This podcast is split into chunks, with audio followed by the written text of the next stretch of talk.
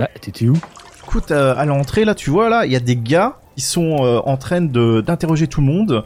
Ils cherchent quelqu'un, ils ont un insigne, je pense que c'est des gars du point enflammé, quelque chose comme ça. Je sais, je sais pas trop. Ah. Bon, euh, apparemment, je ne correspondais pas à la description. Ils cherchent un, un nain, parce que j'ai l'air d'un nain quand même. Voilà. De près, non. Mais euh, le, euh, ils- ils sont quand même gonflés, les gars. Enfin bon, ils sont- bah, de toute façon, il y, a- il y a Gruc qui regarde par à travers la, euh, la fenêtre, parce que bah, effectivement, euh, ça fait rentrer un peu moins de clients. Mais bon, le principal, c'est que tu sois là, et c'est le, princi- le principal aussi, c'est que vous soyez là. Rolliste TV, bonjour Mathieu avec un seul T à l'antenne, et Fabrice, bonjour Fabrice. bonjour Mathieu, bonjour tout le monde. numéro 2 de cette euh, nouvelle saison. Donc, euh, nous allons parler, avant de vous dire, vous le connaissez, vous avez, vous avez vu le titre. Mais Oui. en tout cas, c'est une bonne écoute. Bienvenue à l'auberge. Les tables autour de nous, justement, sont, sont vides.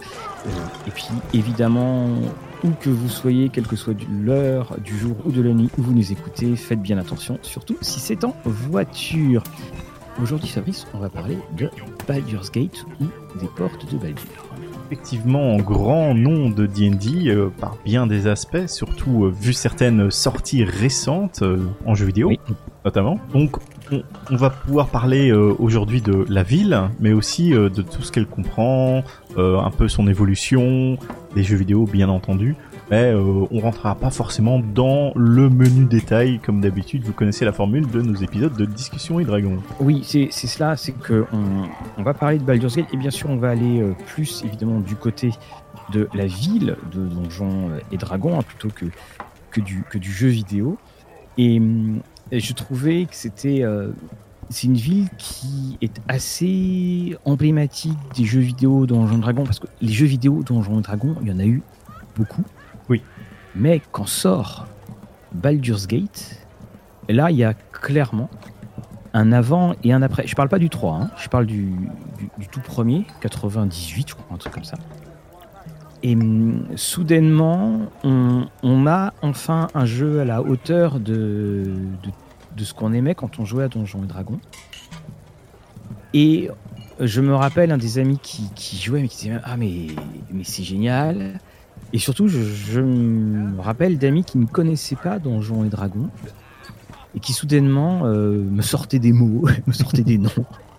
Je dis, je dis voilà, c'est super impressionnant euh, tout ce qu'ils savent.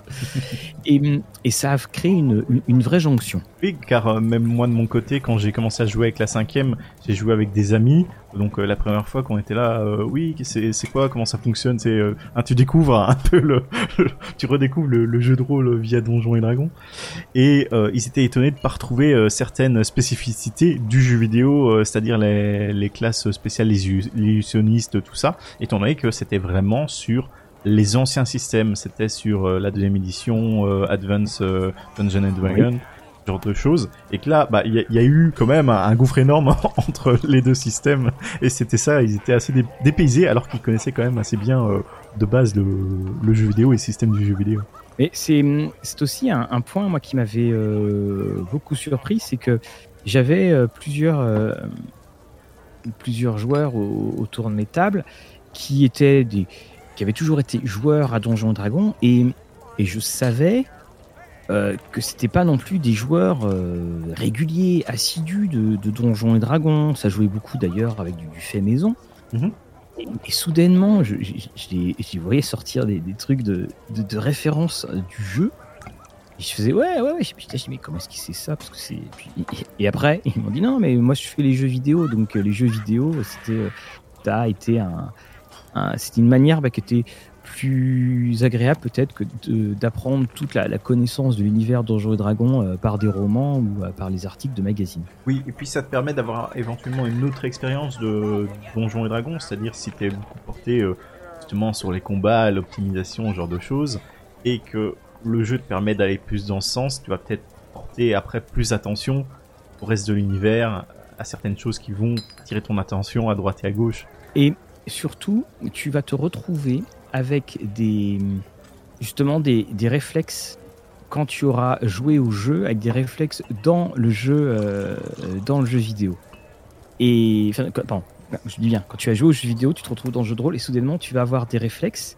Mhm. Alors, parfois, fais des réflexes étonnants. hein. C'était euh, euh, voilà, c'est ça, ça peut, être, ça peut être étonnant. Mais en tout cas, on a dans euh, notre euh, Baldur's Gate en, en soi euh, quelque chose qui est, je trouve, comme je te disais, assez unique. On va faire une émission sur les, les villes de Donjons et Dragons et on se retrouve avec. si tu demandes à ce que. à, citer des villes de l'univers de Donjons et Dragons, toi, toi c'est lesquelles qui te viendraient d'abord en- euh, d'abord à l'esprit Je pense euh, Neverwinter, euh, Waterdeep hein, et Baldur's Gate. Neverwinter, étonnamment, il y a eu un jeu vidéo aussi. hein. Oui, oui, il y a eu jeux vidéo, il y a eu des, des- des suppléments dédiés, et je pense aussi euh, c'est euh, la campagne d'initiation. Tu passes à côté du Neverwinter euh, dans, dans, dans la cinquième, la, la- dans la boîte, la première boîte d'initiation. Donc notre fameux pas d'hiver. Et la ville la plus euh, connue, c'est euh, Waterdeep, aussi appelée euh, Eau Profonde, donc qui a eu en, version 5 un supplément dédié, c'est-à-dire le vol des dragons. En 3.5, il y avait a carrément eu un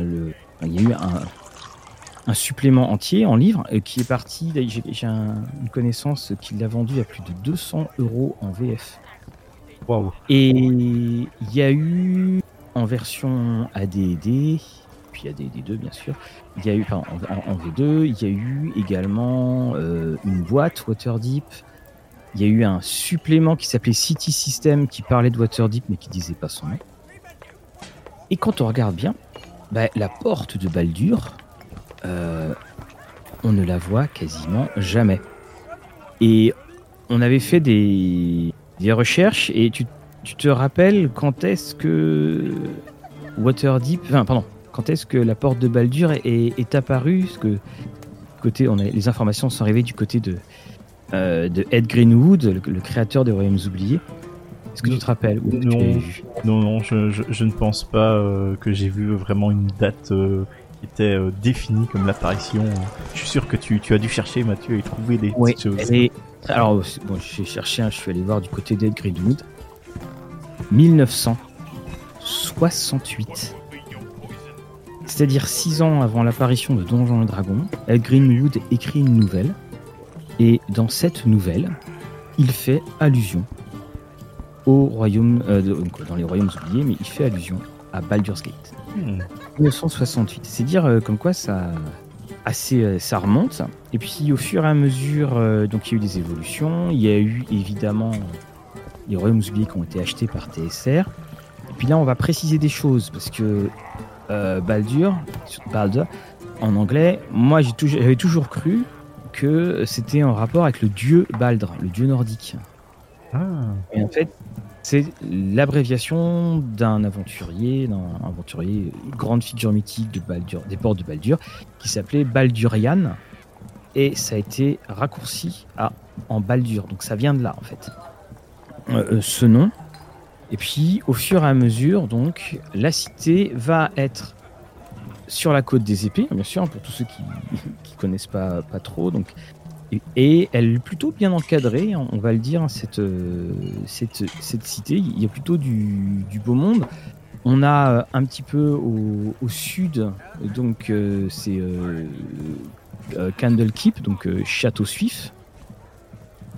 Et on aura également, on n'est pas loin, je crois que je me demande si si il n'y a pas justement du, du Neverwinter qui est, qui, pas bien loin, je me rappelle plus en fait hein, des, euh, des différentes localisations, euh, les unes, euh, les unes par rapport aux autres. Mais on a de quoi faire, et puis surtout, elle est un petit peu dans les terres, parce que la ville est sur, une, sur un fleuve et a une énorme importance, parce qu'elle a cette, une, une importance commerciale. Mhm. Elle va pouvoir aussi euh, donc donner accès au cœur des terres.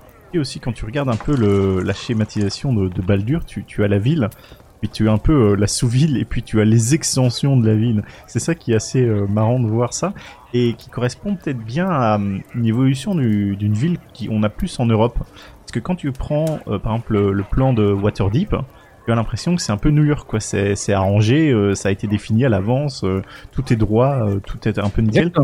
Là, tu as, tout à fait raison. Sauf qu'à New York, il n'y a, a pas un réseau souterrain avec un, un- tir à. Tiens, là, j'ai mon carte sous les yeux. Voilà, tout le monde me regarde dans, dans l'auberge. On aurait pu aller demander aux gars euh, euh, avec leurs poings enflammés, mais euh, on va éviter. Euh, donc, la, la porte de. Voilà, c'est donc, on a. Si je prends la. Alors, comme quoi, oui, ma, ma géographie était à revoir. hein. si je, je prends les, les grandes villes de la côte des épées du nord au, du nord au sud. Donc on a Luskan, je crois que j'avais joué Maze of the Blue Medusa, je devais commencer à Luskan. On a Neverwinter, on a Eau Profonde, et puis on a la porte de Baldur qui est euh, voilà le, le, quatuor, et surtout on a cette espèce de, trio, donc euh, pas d'hiver Eau Profonde, porte de Baldur, c'était à l'époque où on traduisait les, euh, les noms, qui forment une, une alliance pour régler les, différents problèmes qui, qui peut y avoir. Et si tu as tout à fait raison dans ce côté de, de Waterdeep. Et puis euh, Porte de Baldur avec ce côté New York et ce côté euh, européen.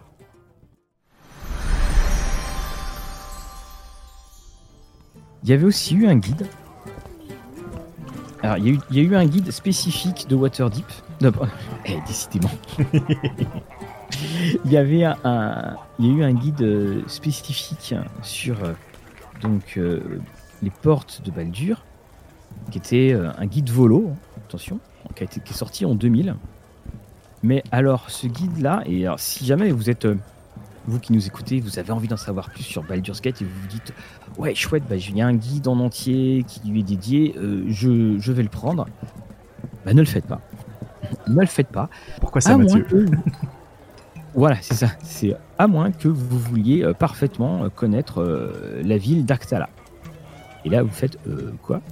Ben voilà, c'est que euh, juste au sud de, Baldur, vous avez la région de Amn. Et c'est une région où il y a une ville, sa capitale c'est euh, Atkala, enfin Askala, Askatla, pardon, A-T-H-K-A-T-L-A. Alors celle-là au Scrabble, euh, ça, balaye. Et, et justement, bah, le, guide n'est fait que de ça. On ne parle pas de Baldur's Gate. Alors, on peut donner juste une excuse à, TSR, c'était qu'ils disent bien le guide, le guide de volo pour Baldur's Gate 2. Mais quand on regarde un petit peu rapidement, bien entendu, on veut absolument, euh, euh, on, veut absolument en savoir plus sur Baldur's Gate, parce que Baldur's Gate 2, hein, ça s'appelait les Ombres de Hamn. Et on expliquait pourquoi est-ce que euh, les, les sorciers là-bas avaient ressuscité les morts. on avait également, voilà, dans quel endroit de la ville on peut discuter avec un tableau. En tout cas, ça fait, c'est plein de belles choses, mais, mais c'est, euh, c'est bien écrit. Alors, ça a été écrit par Elminster en plus. hein. attention, commentaires, des notes et des commentaires d'Elminster. Mais c'était signé Ed Greenwood. Il faut bien donc faire attention à ça. Et pour moi, je le mets dans la même euh, catégorie de ces titres qui étaient un petit peu étranges. Je l'ai mentionné tout à l'heure. Où tu as City System. Et puis, bah, euh, en fait, c'est pas tellement un City System. C'est juste pour euh, la, ville de, euh, la ville de Waterdeep. Par contre, si maintenant vous voulez des informations sur Baldur's Gate réellement, faut savoir que vous pourrez récu- récupérer sur D&D Beyond, je ne sais pas pour combien de temps, parce que des fois ils font ça euh, temporairement, c'est tout le chapitre que vous avez pu voir euh, de Gazette sur Baldur's Gate qui était euh, dans Descente en Averne. Tout à fait. Et là, euh, Mathieu, t'avais fait euh, un petit passage lors euh, de ta critique euh, justement sur le, le bouquin euh, campagne. C'est Guillaume qui l'avait, qui avait fait la critique hein, pour la sortie. Moi, pour ma part, cette campagne-là, c'est ça qui est assez étonnant, c'est que bah, un, un petit peu comme ce Baldur's Gate 2 où on parle de euh, bah, on, est- on passe pas tant de temps que ça dans Baldur's Gate, Mhm. dans ce supplément. Oui, oui, c'est vraiment le, le, le prologue, mais ils t'ont quand même fourni un chapitre pour ah si vous voulez jouer à Baldur's Gate, dans Baldur's Gate, ils vous ont rajouté beaucoup beaucoup de choses quoi. Limite euh, ce qui aurait dû euh, être quasiment dans leur euh, so- sword guide euh, euh, le, le, Ah oui, le alors, guide oui, de- excusez, on, va en... on- on- on va en reparler, tout à fait. hein, Mais tu as tout à fait raison. Là, je suis désolé, hein, pardon, je, je t'ai- coupé la parole. Euh, le... Parce que là, je, je l'ai devant moi, hein, donc c'est ce guide, de- le, le, Gazetteer de Baldur's Gate, c'est-à-dire qui fait environ euh, euh, une, trentaine, une trentaine de pages. On nous parle donc de l'histoire de, Baldur's Gate.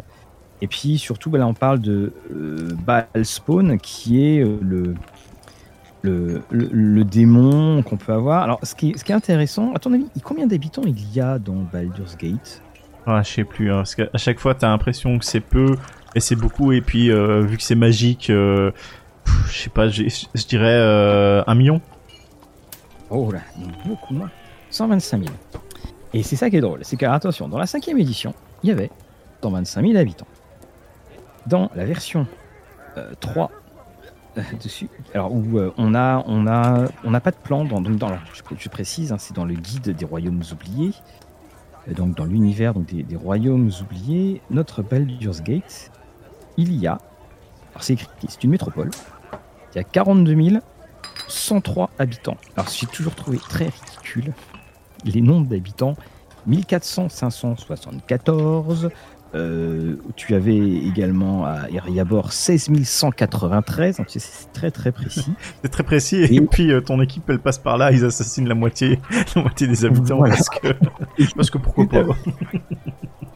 donc euh, on, on, dit que ah, voilà les, premières lignes. C'est une des grandes cités de la côte des épées. La porte de Baldur s'étend sur la rive nord euh, de la euh, environ 30 km de l'endroit où la rivière, erreur de traduction, se jette dans la mer. Donc c'est pas un rivière, c'est un fleuve.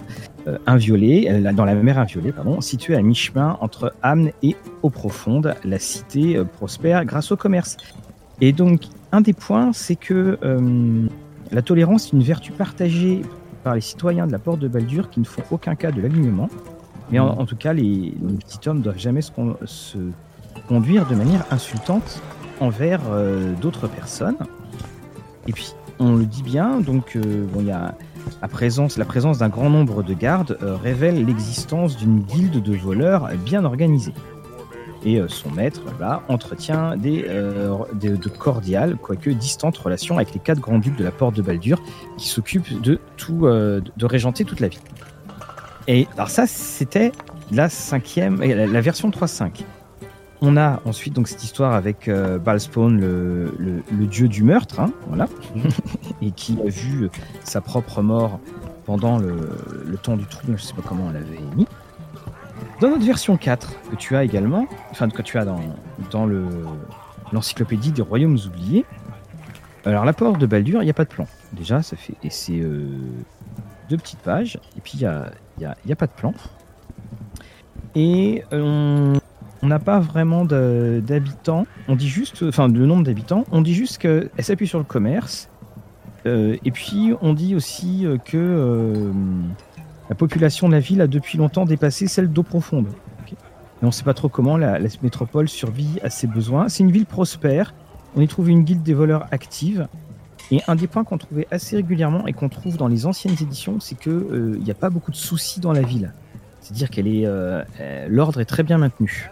Ce qui semble disparaître dans les éditions les, plus actuelles.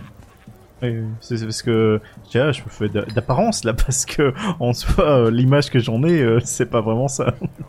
Et c'est pour ça que tu as bah, et, je suis complètement d'accord avec toi notamment dans le propos que tu disais sur euh, ce côté un petit peu euh, médiéval.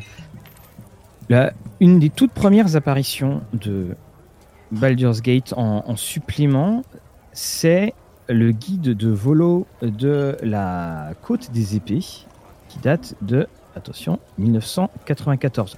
Je crois que c'est en 1987 que paraît une, des premières publications officielles sur euh, Baldur's Gate. Parce que vous saviez, euh, on a les publications, puis on a tout ce qui sortait dans le magazine Dragon. oui, oui ça aussi. ça les tests. Et, et là, là c'est pareil. Je dis sur la ville, une ville tolérante. Donc là, voilà, ça, c'est toujours maintenu, qui est euh, bien régentée. Euh, et donc c'est une ville de marchands. Et puis c'est tranquille. Et, et puis on, on explique que Baldur's Gate, Berdusk, Pas d'hiver et Silvery Moon sont les endroits les plus sûrs de toute la côte des épées. Ça, c'était ce qui était écrit en, donc quand, il y a ce supplément en 94, dans le supplément, il y avait une grosse boîte qui était sortie, supplément des Royaumes oubliés, Baldur's Gate, enfin la porte de Baldur n'est quasiment pas décrite, n'est quasiment pas décrite. Puis on nous explique hein, qu'il y a le dieu Gonde et, un de ses temples, et puis on nous explique aussi que le, on l'appelle aussi le, croissant, et parce que justement ce, ce croissant permet de, c'est la forme qu'a le port qu'a la ville plus précisément, et donc une grosse partie de la ville a, un front de mer, un front de rivière ou de fleuve. Mais par contre, dans, dans le jeu vidéo, euh, il se passe des choses hein, quand même. Euh, tu, tu parlais euh, notamment des, des, spawns de balles. Donc ça c'est, je pense, dans le premier et le deuxième, on, a beaucoup à faire à ces individus. dans donc le premier Baldur's Gate et le, deuxième. Et mhm on vit les aventures d'ailleurs, on, est un des euh, descendants en de, de Bâle. Attention, euh, on, va éviter trop spoil parce que je, sais que euh, certaines personnes qui jouent au troisième, ils ont peut-être envie de, commencer à jouer aux, anciens jeux. En tout cas, c'est j'ai eu beaucoup d'échos sur cela de qu'ils étaient en mode un peu réticents de dire ah oui euh, bon ça reste des vieux jeux et puis ils se font euh, il y a quand même beaucoup de gens qui les conseillent quoi qu'il arrive à l'heure actuelle. Mm. j'ai commencé une partie. Bon c'est c'est assez vieux comme interface. Et surtout euh, ce qui est un peu particulier bah, c'est ces changements de système hein, ces changements de système étant donné que qu'est-ce qui t'a le plus marqué dans le changement de système? Euh, quand tu crées ton personnage, c'est c'est compliqué.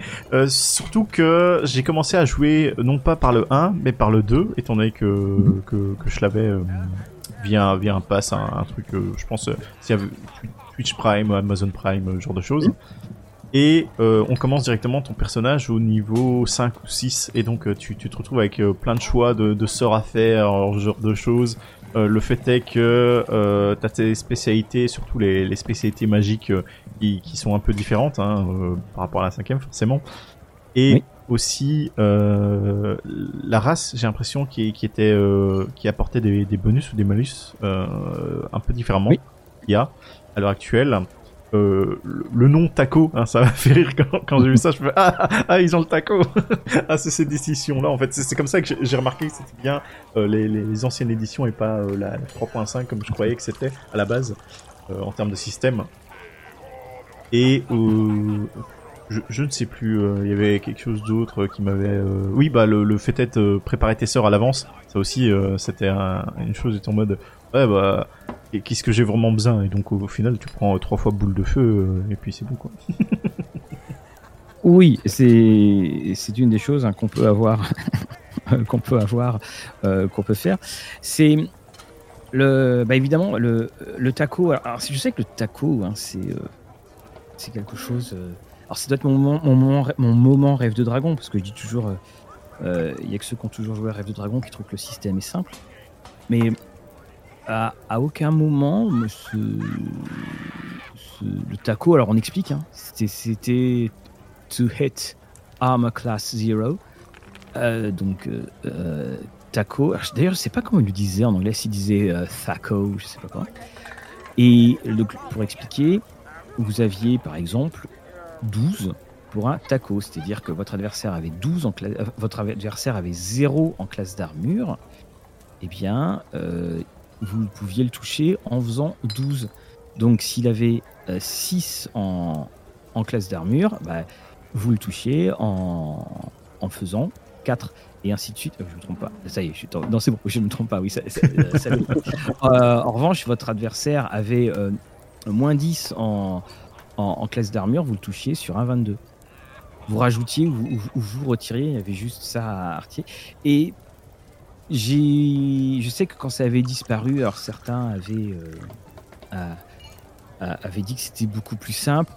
Moi, j'aimais bien cette petite. Je ne suis pas un champion du calcul mental, loin de là, mais j'aimais bien cette petite, euh, euh, cette petite gymnastique. Puis surtout, c'est qu'on on savait bah, très rare tout le temps ce qu'on devait faire pour toucher. Je crois même qu'il y avait des feuilles de personnages qui j'avais cru voir ça, ou c'est mon imagination, mais ils avaient fait pour toucher classe d'armure 0, euh, donc, et puis pour toucher classe d'armure 10, et comme ça, ça te permettait de, voir où tu pouvais, euh, où tu pouvais aller. Mais plus ton taco, effectivement, euh, était, était bas, euh, mieux c'était. hein, mieux c'était. Parce que effectivement, si tu si euh, quelqu'un est en classe d'armure 0 euh, et puis tu touchais à 5, bah, quand, il avait moins 10, ce qui était euh, le maximum hein, de mémoire, bah, tu le touchais à 15, tu avais encore encore de la, une bonne, t'avais de la marge. Alors je crois que c'est ça, hein, je, je crois que c'est ça. Vous, vous me rattrapez parce que les chiffres à cette heure-ci, je, je sais plus.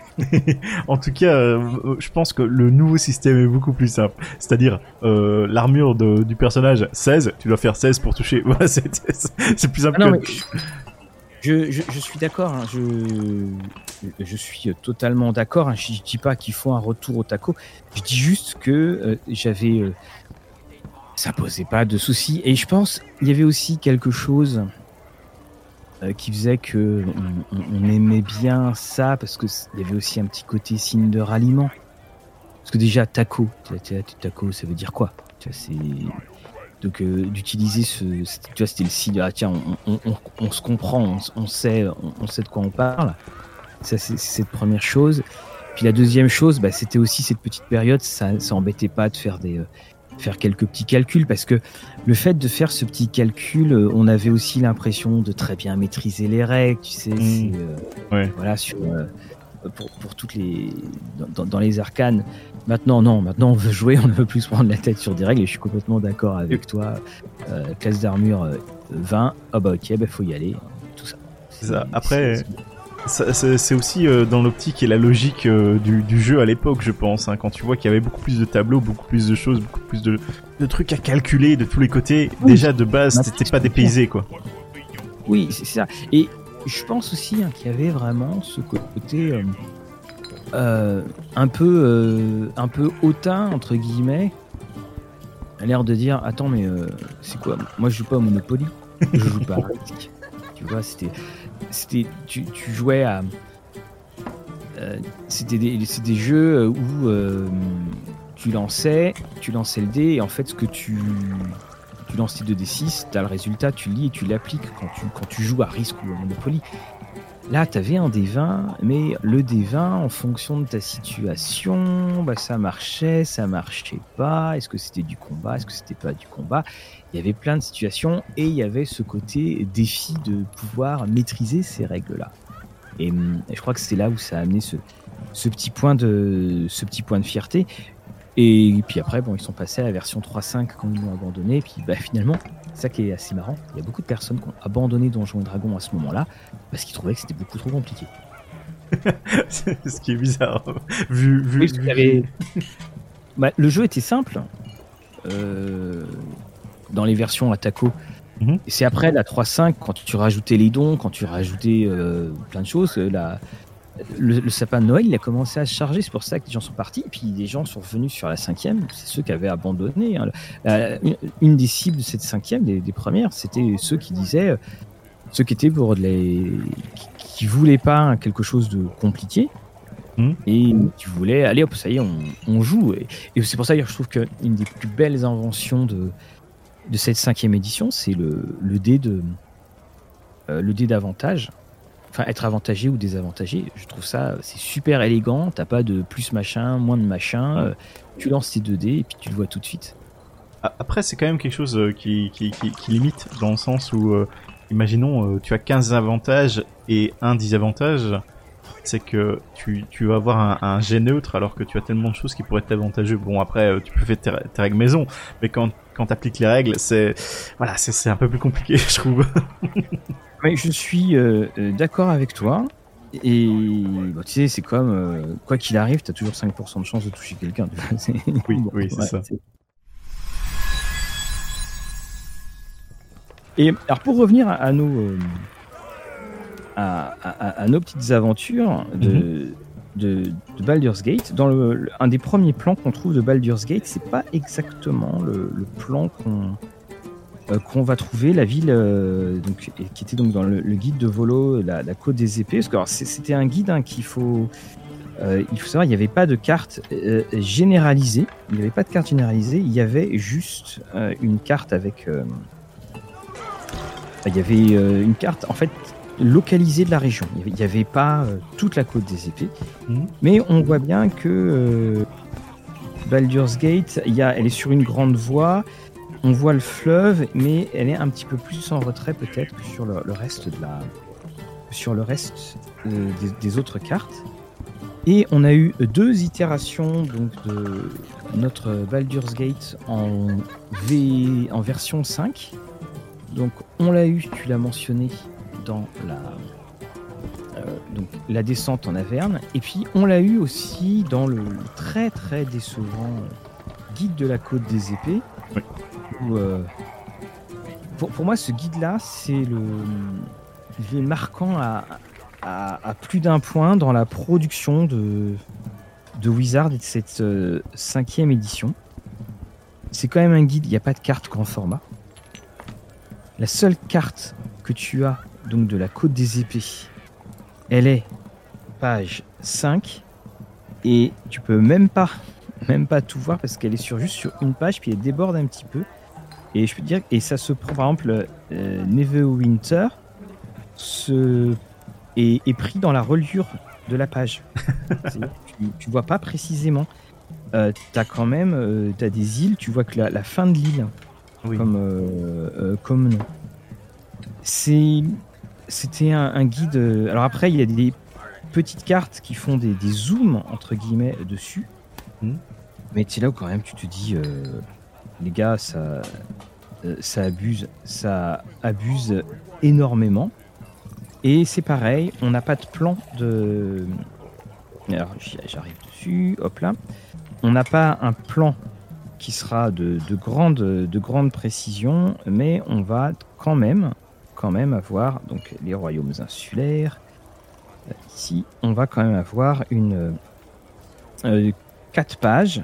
Alors j'ai Waterdeep hein, qui va être présenté, et c'était aussi un cinquième édition. On en avait discuté après euh, avec euh, euh, David Burkle de BBE quand il s'occupait de cette VF. Il faut savoir qu'il y avait des, des mots. Ouais, parfois, tu avais l'autorisation de traduire, parfois, tu ne traduisais pas. Oui. Et c'était, ça venait de, ça venait de chez Wizard. Et c'était en fonction, par exemple, de la sortie d'un jeu vidéo, de la sortie de ceci ou de la sortie de, de cela.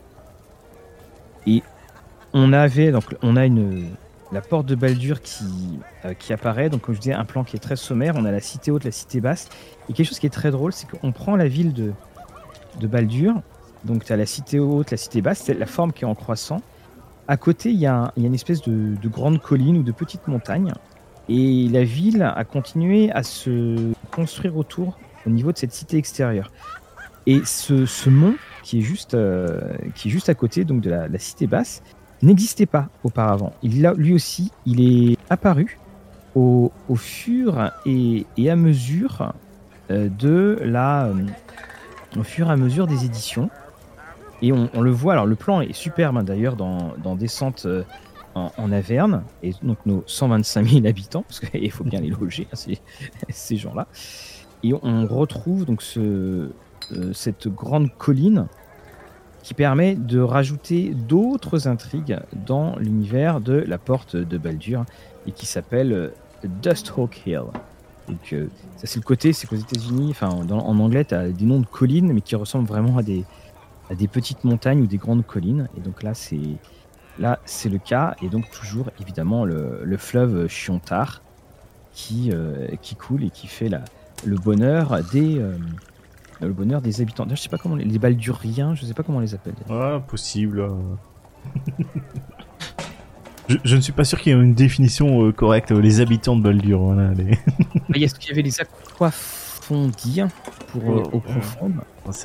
Oh. Ouais, mais tu vois, bah, moi, si tu veux, moi quand je quand je vois ces traductions, et c'était à l'époque, on traduisait quoi, on traduisait. Euh, maintenant, euh, là, j'ai, là, j'ai, c'était euh, Water d'Avien, je crois, dans la, dans, dans la- et, là, pour le coup, je trouve que Water d'Avien, ça colle pas du tout parce que tu as ce mélange de français et d'anglais dans le même mot. Ah bah, je- Là, tu as, euh, tu as des, vraiment des, des, des belles choses. Attends, je, re- je regarde ce que tu avais. donc la porte de Baldur, hein, donc, et, et non pas Baldur's Gate. Et le, donc je sais pas s'il y a les habitants, mais tu avais des mots comme sécombre, sombre fort. Il y, avait il y a une poésie dans les titres. Et puis, bah, on, on traduisait, on avait quelque chose qui était, euh, qui était en français. et moi, je trouve ça. euh, en fait, attention, je vais choquer. Je trouve ça normal. Je trouve ça normal. Et tu prenais euh, la, notre guide de la côte des épées de la, cinquième, et c'est là où ça devenait euh, assez, assez marrant, mais c'est là aussi où justement c'est intéressant de voir la position qu'avait la ville de la porte de Baldur. En français, j'avais la porte de Baldur, et puis je remontais, j'avais Waterdeep, et je remontais, j'avais Neverwinter. Ce qui était, je trouvais, une aberration. C'est-à-dire qu'on avait sur la carte des mots qui étaient totalement en anglais, des mots qui étaient totalement en français. Encore une fois, on, on avait eu des, des explications, c'est que euh, on leur demandait ou non de, de traduire évidemment ça, parce que on devine bien que s'ils mettaient euh, des, des mots en français et que soudainement il y a deux exceptions pour les mots en anglais, euh, et qu'il y a tout un passé de traduction auparavant, évidemment ils ne le faisaient pas exprès qu'on leur demandait de, euh, de le faire. C'est- C'est pour ça que moi, au final, je préfère qu'ils traduisent pas. Tu vois, qu'ils traduisent jamais et qu'ils utilisent les, les noms qui sont propres euh, dans, dans la langue euh, originelle. Et comme euh, quand tu regardes, je, je fais une petite parenthèse, hein, mais sur le nom des animés, quand, quand, tu vois les, ouais, vraiment le club Dorothée et tout ça, le massacre de traduction des prénoms. Donc tu te retrouves avec euh, Jeanne et Cherge, des choses ainsi. Euh, Bah. Ben, euh, alors que c'est des noms japonais quoi à la base. Et maintenant t'essayes de retrouver les trucs. Ah non, ça s'appelle pas du tout comme ça quoi. Alors ça c'est les, les, les deux techniques. Alors les deux techniques de traduction, c'est-à-dire en fait quand tu, tu traduis, tu as euh, tu es plus. Alors je crois que c'est cibliste et c'est sour- sourciste ou cibliste, tu sais plus. C'est tout dépend de ce que tu veux mettre en avant. Est-ce que tu veux mettre en avant dans la langue d'arrivée euh, un texte complet ou est-ce que tu veux garder euh, ce qu'il y a par rapport à ce texte original? Et on était à une époque, Club Dorothée et tout ça, on, on traduisait tout. Et il y avait une certaine traduction. Est-ce que tu, tu- tu connais la série Ma sorcière bien aimée ou pas? Oui, enfin de, de nom, hein, je, pense que exactement, j'ai- oui. j'aime pas regarder un épisode. Comment s'appelait le. Oui, oui, parce que c'est- puis c'est- tu sais comment s'appelait le personnage principal Donc ça se passe aux États-Unis. Il s'appelait Jean-Pierre. Euh, il y avait Samantha, donc qui était euh, la Mhm. sorcière. Son mari, il- la VF avait choisi de l'appeler Jean-Pierre. On, on connaît quand même un peu plus anglophone que le prénom Jean-Pierre. Tu vois, c'était toute euh, cette époque-là. Mais moi, je, je relis toujours avec euh, beaucoup de d'intérêt ces vieilles éditions de la troisième, parce que au niveau des noms, même si bon pour le fleuve, là, pour le coup, il y a eu une petite erreur, mais au niveau des noms, euh, chapeau bas, chapeau bas euh, pour ce travail euh, de de recherche et pour trouver tout ce qu'il fallait pour pour trouver le bon mot et que on ait ce côté aussi fleuri, Mhm. fleuri médiéval. Moi, c'est ça que j'aime, Oui. j'aime, beaucoup dedans. Alors, j'essaie de retrouver notre. En tout cas, c'est plus de travail que de traduire par Jean-Pierre. Oui, ah, complètement, Mais c'est autre époque. hein, On, va dire ça. Dans notre porte de Baldur, quatrième édition. Alors encore une fois, c'était euh, l'encyclopédie des royaumes oubliés, encyclopédie que beaucoup de monde euh, a en France, parce que le magasin Ludique Bazar euh, avait récupéré un stock énorme et qu'il le vendait à, à prix défiant, défiant toute concurrence. Comme ça que j'ai récupéré le mien, étant donné que je l'ai, Ouais. j'ai reçu gratuit, voilà. En mode, euh, bienvenue chez nous, euh, recevez, recevez deux, deux livres D&D gratuits. Je suis en mode, ok, je joue pas un D&D, mais ça servira un jour. Et, et effectivement, ça sert un jour. Et voilà, tout à fait. Ça, euh, ça, sert, ça sert totalement. Et hum, on a euh, la. euh, dedans, on. C'est ça qui est, qui est hallucinant. C'est pour, pour montrer vraiment que cette ville. euh, on avait un titre sur les connaissances de la porte de Baldur. Et puis, euh, s'il réussit à faire des jets en histoire ou de connaissances de la rue, bon, bah, il apprend que euh, la porte de Baldur refuse de se laisser entraîner dans des conflits politiques régionaux et la cité-État a maintenu sa neutralité à l'occasion de nombreux désaccords entre ses voisins et cette politique a permis d'aboutir à un contexte dans lequel aucune nation ou cité-État n'éprouve de rancœur envers la ville. Et Et c'est là que je me suis dit, attends, tu, dois faire un jet pour savoir ça. voilà, ah. plutôt quelque chose ah, Ça, je pense, c'est typique à la quatrième édition où il te proposait euh, de faire des jets de connaissances pour tout et n'importe quoi. C'est-à-dire euh, les lieux, euh, certains dieux par exemple, ou même monstres. Par exemple, tu pouvais, en bestiaire, tu voyais ça en fonction du, du jet que tu avais fait pour la réussite, tu vas avoir de plus en plus d'informations sur le monstre euh, quand c'est la première fois que tu l'aperçois et que tu fais, fais, fais tout un jet euh, pour savoir euh, ce que vous avez comme connaissance sur le monstre, ce qui peut être utile. bah, c'est le cas. Mais si tu voulais connaître un peu la ville, tu avais juste le quartier de la ville. Donc, bien que le, le cœur de la porte de Baldur se trouve derrière la vieille enceinte de la ville, la ville s'étend aujourd'hui sur des kilomètres à la ronde. Au-delà de la Chantar, bâti blabla. Tu avais le quartier des temples, quartier riche et c'est tout. C'est tout que tu avais. En, revanche, tu avais des intrigues et des aventures. C'était quand même aberrant de, voir ça hein, pour l'épisode euh, j'ai vite fait feuilleter euh, avant. C'était que tu avais juste ça pour Baldur et tu avais au moins euh, le double, si pas le quadruple, pour Waterdeep en termes de présentation, d'intrigue et de scénario possible. Parce que, effectivement, Waterdeep, c'est quand même la ville qui elle aussi a beaucoup évolué, on en parlera quand on fera l'émission dessus. Euh, ça a été devenu la ville référence. Parce que le, moi je trouve, hein, très honnêtement, la, ville de Baldur, je ne trouve pas un intérêt énorme. Je trouve qu'elle est très. Euh, enfin, ça pourrait être n'importe quel autre type de mhm. ville. Ah, une ville marchande, ouais, avec des guildes des voleurs. Waouh, super. C'est pour ça que ça peut être intéressant euh, quand tu fais du homebrew. Mhm c'est euh, de justement récupérer cette gazette euh, D&D, euh, enfin sur D&D Beyond Baldur's Gate, la gazette, gazetière. Mhm. C'est qui t'explique il y a tel truc, tel truc, tel truc, et il te donne vraiment des choses que pour faire ton propre homebrew dans la ville. Et, et même tu, tu, as beaucoup de choses et d'intrigues que tu peux explorer surtout si tu as des joueurs qui aiment bien se, salir se salir les, les, dagues on va dire ça et autres et autres malversations, c'est qu'ils peuvent vraiment euh, fleurir dans cette ville euh, et en ne jouant pas des euh, chevaliers blancs. et également, si tu souhaites en savoir un peu plus, il y a eu du côté de DM's Guild hmm. un supplément qui s'appelait Les héros de la porte de Baldur. Alors, il, existe en anglais, il a été traduit en, français, je, pense, par un, traducteur automatique, parce mais bon, il, tient totalement la route. Et le, concepteur de, ce, supplément, c'est James Hollen, qui a, travaillé dans l'industrie du jeu vidéo pendant plus de 20 ans, qui a fait une énorme campagne aussi dans la ville de Baldur.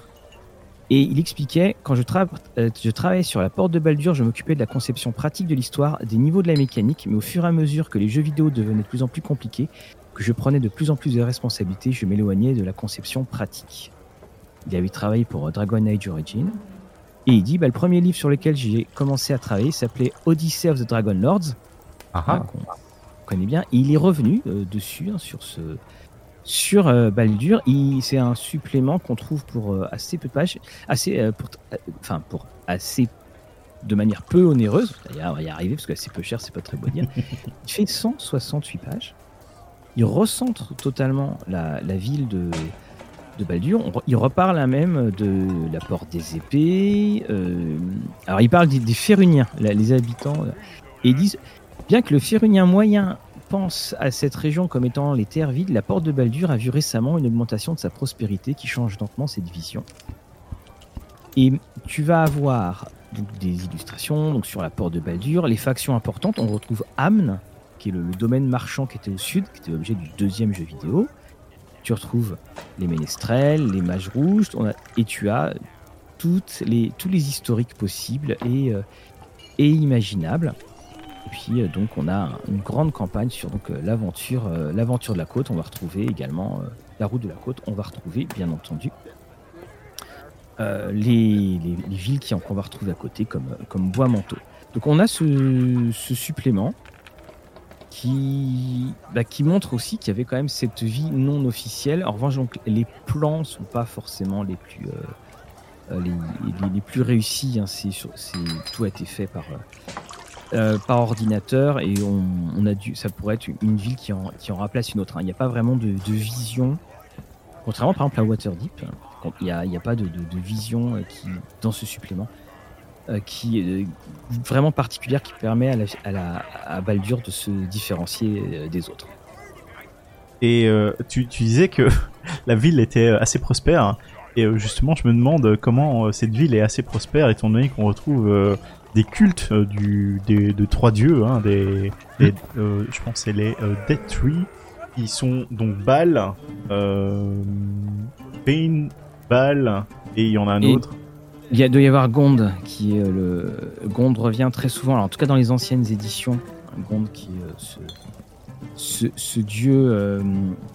euh, ah bien, en plus il est un temple dans Waterdeep, c'est tout ce qui va être sur la construction. Ah, c'est- Mircule, je pense. Donc, D'accord. Il y a des noms comme ça en français, ils sont pas forcément super. ils font pas. et, et, euh, Et, justement, euh, vu qu'il y a un culte comme ça, bon, le, le culte il est assez secret, mais apparemment il est assez présent dans la ville, et tu, tu risques quand même de, de- de te faire zigouiller quoi, au nom de, de tel et tel dieu, ce qui est, euh, ce qui est particulièrement compliqué quand, quand, quand tu essayes de maintenir une population assez vivante et de la faire prospérer, d'avoir des, des cultes aussi dangereux, et de se retrouver à se faire poignarder en, en pleine rue. Quoi. C'est- très clairement cette euh, évolution de la ville. Et je pense que s'il n'y avait pas eu le jeu vidéo, on n'aurait pas eu non plus une évolution comme ça. Parce que c'est une ville que je trouve, enfin qu'on, qui est- elle est éclipsée, même par exemple pour les romans. Les romans, euh, j'ai fait des petites recherches sur les romans. Mhm. Les romans qu'on trouve, euh, ce sont des romans qui sont des adaptations du jeu vidéo. Oui. Alors que tu prends Waterdeep, euh, Waterdeep, tu as un paquet de romans qui, qui- qui sont sous d'ailleurs la houlette euh, Ed Greenwood présente. Et ça, ça, il y a, il y a une vraie description de, de la ville avec des, euh, avec une vraie personnalité. À, à- à côté de ça, je pense que tu avais les, les comics, là, les, les héros de Baldur, avec euh, Mince et tout ça, qui sont peut-être ceux que tu reconnais plus vite et que tu rallies peut-être plus à, à- justement à la ville. Et après, je me demande aussi si les derniers ajouts qu'ils ont fait en cinquième édition et, tout ça ont vraiment pu permettre maintenant d'avoir une identité particulière à la ville, parce que tu disais un, peu avant, c'était euh, oui, tout le monde est bienvenu, tout ça, le, commerce il est calme. Tandis que maintenant on a vraiment un peu, euh, j'ai pas envie de dire un Gotham, mais un peu dans l'idée. C'est ce qui m'a euh, le plus marqué. Quand, quand on fait des recherches sur les vieilles choses, je prends toujours dans, dans l'ordre des vieilleries. Et, et quand tu lis, oui, alors c'est à Baldur, c'est une des villes les plus pures, euh, tout ça, je dis, waouh! Waouh. Et, effectivement, au, fur et à mesure des, éditions, ça, mais je, je, pense sincèrement, ce, qui serait intéressant à voir, c'est que euh, avec l'impact du jeu Baldur's Gate 3, Oui. ça serait intéressant de, de voir dans les suppléments officiels Donjons et Dragons si à un certain moment on ne va pas modifier euh, des éléments et, et faire que euh, il y ait un, un pont qui, qui se crée Ah, euh, par rapport à par rapport au, au, au- au secret habituel du jeu de rôle.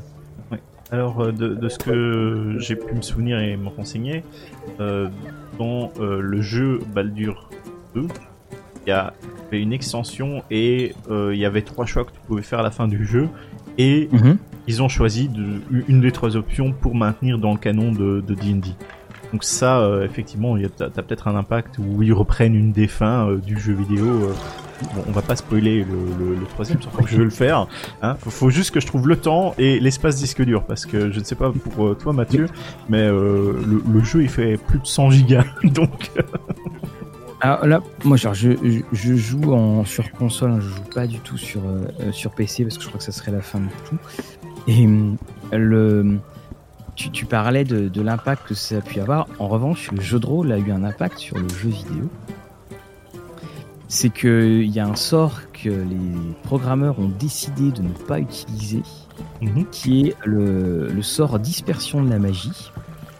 Et dedans, ils, ils expliquaient que euh, le, jeu aurait doublé. Alors je sais pas ce qu'ils entendaient trop par le jeu aurait doublé, euh, pour ce qui était de la création, si ce sort dispersion de la magie avait été intégré au jeu vidéo, je pense que ça, ça aurait été pour les différents, euh, différents effets. Et on voit aussi, dans l'autre sens, des articles qui fleurissent pour dire 5 les fameux articles, 5 machins pour. pardon, c'était 5 éléments du jeu vidéo à utiliser pour améliorer vos parties de, de, Donjons et Dragons. Et notamment, il y avait, je crois qu'il y en avait un qui parlait sur. Euh, euh, qui parlait de pouvoir pousser des adversaires. Oui. notamment, il y, a des, moments, il y a des falaises et on peut pousser des adversaires. Alors. Euh... Pas pousser quelqu'un dans, le jeu, dans, dans le jeu de rôle? Oui, bah il y, a les règles pour ça, sauf que on, sait comme d'habitude comment ça fonctionne, c'est-à-dire que les, gens ils lisent euh, les règles et puis ils les connaissent vite fait, et puis il y a les vraies règles qui s'appliquent. Tu peux effectivement pousser tes adversaires euh, à la place de, faire une attaque. Donc une attaque classique, tu peux décider de pousser ton adversaire, ça c'est dans les règles. Et aussi euh, quelque chose euh, que j'ai pu me rendre compte, c'est que les gens en jeu vidéo, ils utilisent beaucoup la mécanique euh, de sauter. Et Laquelle la, la, mécanique, oui, de sauter. Et euh, à côté de ça, dans le jeu de rôle, je la vois presque pas utilisée. Pourquoi? Parce que les gens n'y pensent pas. Le fait est que tu n'aies pas de représentation en 3D réellement, à moins que tu joues avec des figurines, et encore, faut que tu choisisses des euh, espaces et que tu composes ton, ton, plateau de jeu, ton, ta table de jeu avec des éléments qui ont vraiment plusieurs étages et ce genre de choses, pour pouvoir mhm. sauter en hauteur, en longueur euh, et, et, ce genre de choses. Pour une petite anecdote, je me souviens, euh, lors d'une création de personnage, j'avais fait un Fighter Battle Master, donc c'est vraiment le combattant, il était à l'arc, et le MJ m'avait dit, euh, tu peux prendre n'importe quel objet magique de tel euh, tiers de, de, de, jeu, et les objets pas communs, et j'avais pris mhm. un anneau qui me permettait de lancer le sort jump, le, sort sauter, et qui est un sort de level 1, je pense, et qui me permettait de, de beaucoup doubler, je pense, au minimum, c'est pas encore plus, euh, ma hauteur de saut et mon personnage sautait vraiment de bâtiment. À chaque fois, j'étais en mode ah est-ce qu'il y a un rocher? Je me mets et au-dessus. Et vu que j'avais un archer qui pouvait commander et faire des manœuvres euh, spécifiques, c'était vraiment ultra classe. Parce que tu joues avec cet élément-là. Mais si tu joues pas avec ça, en général, les, les, gens, euh, surtout en cinquième, ils se font oh, jump, sauter, jumper, c'est pas pour moi. C'est surtout qu'il faut le calculer parce que t'as un calcul facile à faire. Et aussi, les gens ils comprennent pas les mécaniques de oui, il faut qu'à partir d'un certain moment, si tu avances en ligne droite, ça te permet de sauter X nombre de mètres ou de feet en plus. Enfin, c'est compliqué, tandis que sur l'utilisation en jeu vidéo, c'est automatique. C'est automatique et, ça rend beaucoup de choses, étant donné que tu peux euh, vraiment essayer de t'infiltrer, de passer par des endroits que tu n'aurais peut-être pas vu ou penser à demander à ton MJ sur, euh, sur une partie classique. Et c'est de toute façon toute cette. Euh, je crois qu'on fera une émission là-dessus sur euh, les. Bah, par exemple, va donner un coup de poing dans Donjon Dragon. Oh, c'est simple. oui, c'est simple, hein, c'est lance un des 20. Mais le, quand il va falloir que tu envoies des, que, que ça soit comme dans les films, c'est-à-dire euh, le fameux euh, le coup de poing et la personne tombe raide à terre. Euh, là, tu là, as un petit peu plus, as un peu plus de mal. Ça fait partie, je trouve, moi, de ces de ces inventions, enfin, de de, ces limites dans dans, dans Donjons et Dragons mhm. que tu te dis toujours oui. Si, de toute façon, si j'arrive à le faire un, un PNJ, euh, il y a peut-être un moment, le il y a un PNJ qui moi va pouvoir, euh, enfin, qui moi va me le faire et que je vais me sentir, euh, je, je, vais pas faire le malin.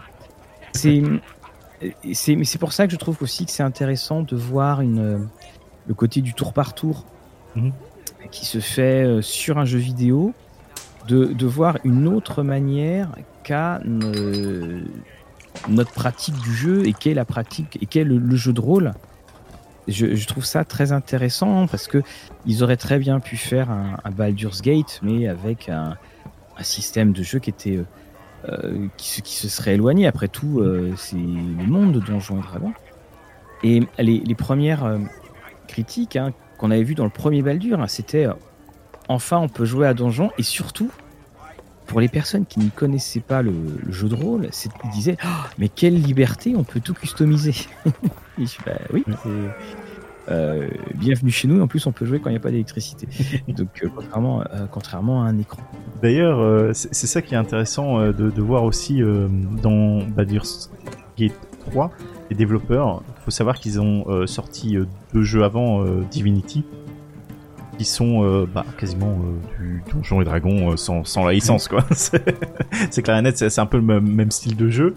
Et là, tu vois qu'ils ont vraiment essayé d'adapter au mieux la cinquième édition et de manière assez réussie, il faut, le reconnaître.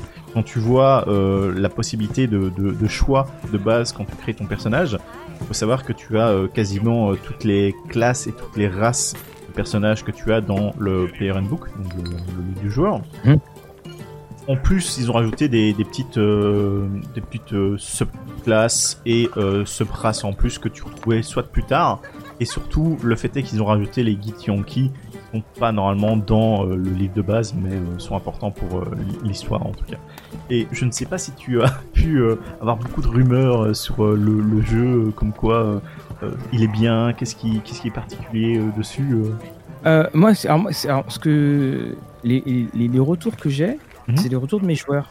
Ok. Alors, il- sur, sur le groupe qu'on est, il y en a hum, trois qui, qui jouent. On avait un qui était euh, un joueur qui, qui aimait, qui était pas un énorme fan de la cinquième et qui m'a dit que ça l'avait réconcilié avec la, la cinquième édition. Alors, il faut que je lui demande euh, un petit peu plus en, en profondeur ce qu'il entendait euh, par là. Mais qui, il était euh, ravi et il y en a un qui a dit ah bah euh, le fait de jouer à Baldur, ça lui donne envie de, jouer encore plus à, à, Donjons et Dragons.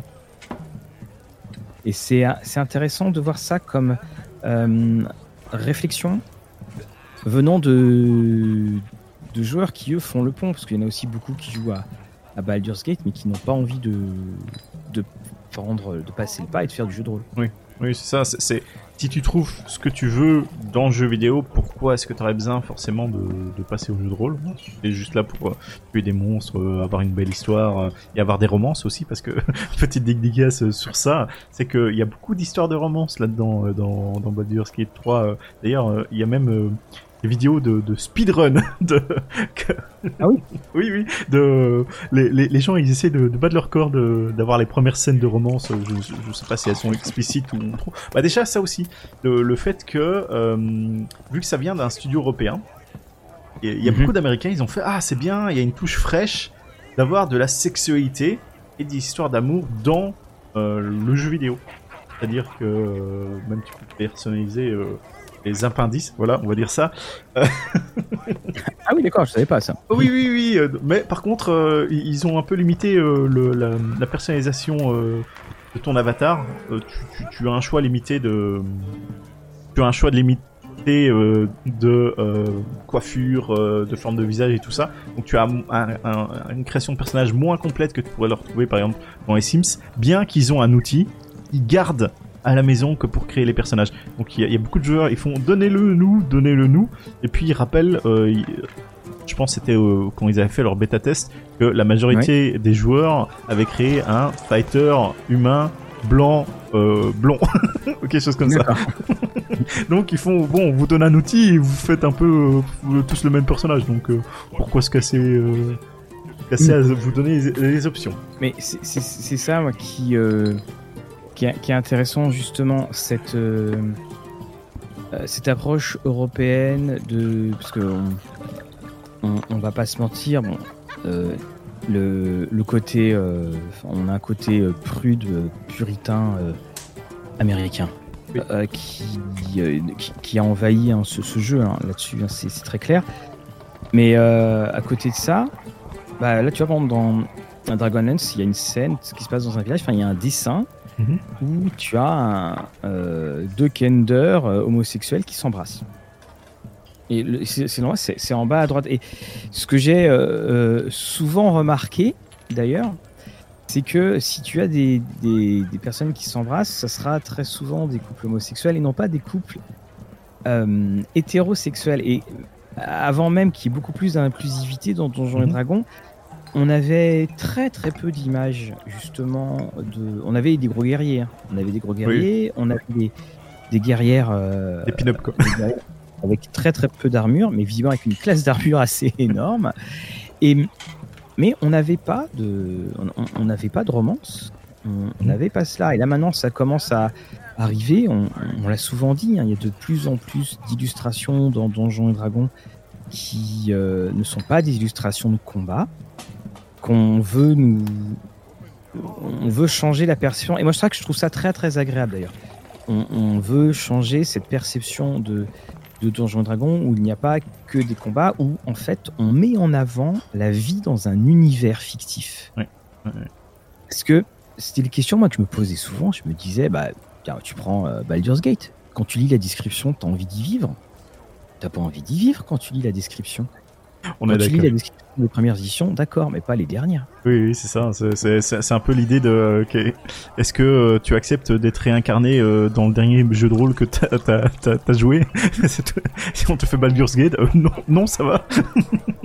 Et on et c'est pour ça qu'on se retrouve avec un- une proposition d'univers qui est une proposition d'univers où bah finalement bah ouais je pourrais très bien me, me projeter bon de temps en temps on se fait attaquer c'est clair Euh, dans l'univers de Golarion qui suit de Pathfinder le moindre petit village euh, euh, est en fait la source de la fin du monde à peu près comme ça parce qu'en dessous il y a un temple et que il y a des milliers d'années il s'est passé tel événement et que si vous appuyez sur la pierre bleue la moitié du monde s'effondre.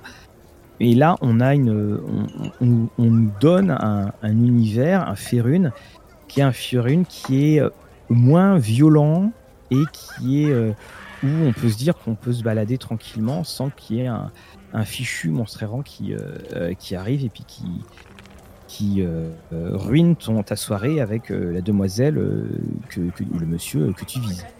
Effectivement. Bah, ce, côté, ça, ça rajoute une couche supplémentaire hein, quand tu arrives à, mettre ça en place lors de, parties. Et globalement, j'ai j'ai toujours en, en général un de mes joueurs euh, qui est toujours fan euh, d'un PNJ ou d'un autre. Hein, euh, ça arrive toujours à Oui. ma table. Je sais pas pourquoi. Bon, bon, pourquoi pas. Hein. Tu sais, s'ils ont envie de passer du temps sur ça ou passer du temps sur le shopping euh, ou d'aller massacrer des monstres, je, je joue avec. Hein. c'est c'est sa direction des joueurs. euh. Bon, Voilà, et donc ça, ça permet de développer, et c'est vrai que euh, être de notre côté, en, en Europe, on a plus tendance à développer cet aspect-là que les Américains qui sont monstres XP, trésor, bien que il y a toujours des exceptions, hein, bien entendu.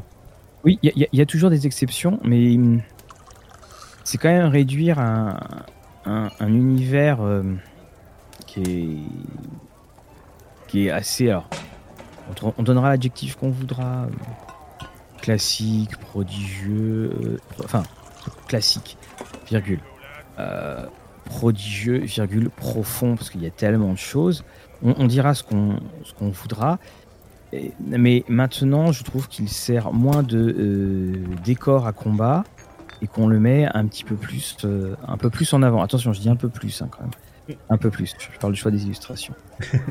Et après, je me dis aussi, euh, avec les- l'essor d'Internet, des vidéos YouTube, ce genre de choses, tu as les gens qui développent peut-être ou qui présentent plus certaines parties de l'univers que tu connaîtrais moins en tant que joueur et que tu es juste présenté en, en tant que voilà, on va faire la quête et etc. Tu peux plus t'informer sur l'univers.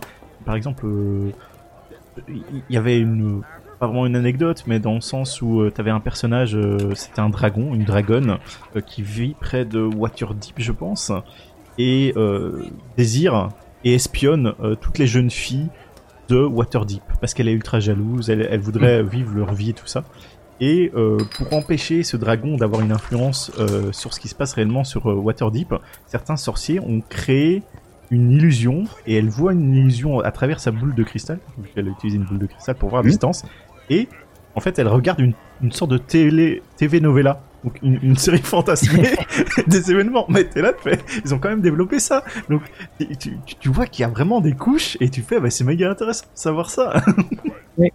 Et, et surtout que hum, on a un univers euh, de donjons. D'ailleurs, c'est ce qui ça a été rapporté hein, après. euh, on verra ça en 2024. On a un univers de donjons qui commence à un petit peu à, à continuer à basculer vers, à quitter le Moyen Âge. Ils disent bien qu'on est plutôt dans une fin de Moyen Âge, début de Renaissance. Mm. Alors que le premier donjon était, euh, clairement dans le Moyen Âge. Oui, c'est très clair. Et donc ça permet de faire plus de choses. Mais ça aussi, euh, c'est quelque chose euh, qu'on aurait pu aborder euh, lors de l'évolution de Baldur's Gate, par exemple, entre les différentes éditions. Il faut savoir, c'est qu'il s'est pas passé tellement de temps entre les, les différentes éditions, en, en termes de Mm. temps euh, dans le monde de, de Baldur, et de voir que, au final, bon... euh, c'est un peu comme ta partie où tu, tu, tu reviens un mois plus tard, euh, bon, la ville a doublé, doublé de taille, quoi. Oui, parce que le premier, c'est- c'était il y a 25 ans. Oui. C'est voilà, c'est l'équipe de France qui gagne la Coupe du Monde. Donc c'était il y a 25 ans.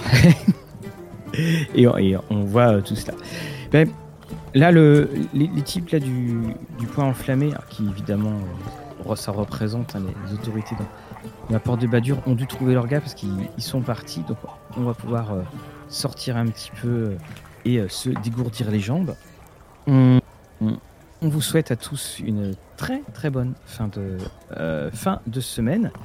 Nous, nous continuons nos, nos aventures dans Discussion et Dragons. Donc, euh, nous avions dit, hein, ou on, on en avait parlé, mais je ne sais plus. Vous voyez, discussion quasiment en direct, vous pouvez le voir. Euh, on, fera, on, on va continuer sur la lancée de, euh, de Baldur's Gate et on va faire les villes ou les villes, certaines villes emblématiques dans, dans Donjons et Dragons. Et c'est là où on se rend compte effectivement que si les, les images qu'on a d'Épinal de Donjons et Dragons c'est un donjon, eh bien euh, les, les villes sont euh, plus que présentes dans, euh, dans cet univers. Fabrice, je te souhaite une excellente fin de semaine. Et puis je te dis donc à, à la semaine prochaine pour un nouvel épisode de Discussion et Dragons. Pareillement, à la semaine prochaine tout le monde.